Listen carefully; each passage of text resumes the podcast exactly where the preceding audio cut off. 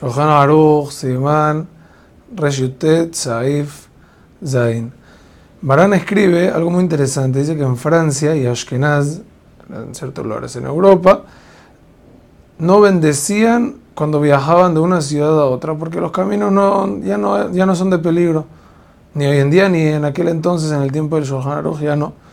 Sin embargo, trae que en España parece que acostumbraban a bendecir por cualquier viaje de una ciudad a otra, porque por la idea de que todos los caminos al final son peligrosos y el verdad aumenta, que en España, siempre que decían Tefilat Derech, igualaban la ley, decían Agomel.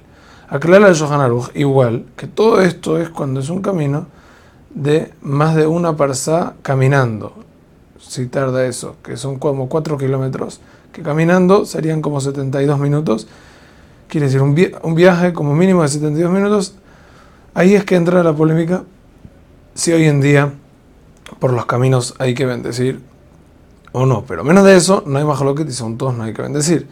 Sin embargo, si el camino es de muchísimo peligro, a filo menos de ese tiempo, ya se dice la veraja. Ahorita, alajale más hoy en día, el dictamina que por viajar de una ciudad a otra, si el camino dura 72 minutos al menos, se bendice solamente si hay un peligro real en el camino. Por ejemplo, una persona que se va a ir de Panamá a Santa Clara, que dura más de 72 minutos, de noche y no hay luz, y que de verdad hay mucho peligro y él no conoce el camino, ahí es cuando bendice. Pero si no, como de, costumbre, no se va a decir a comer.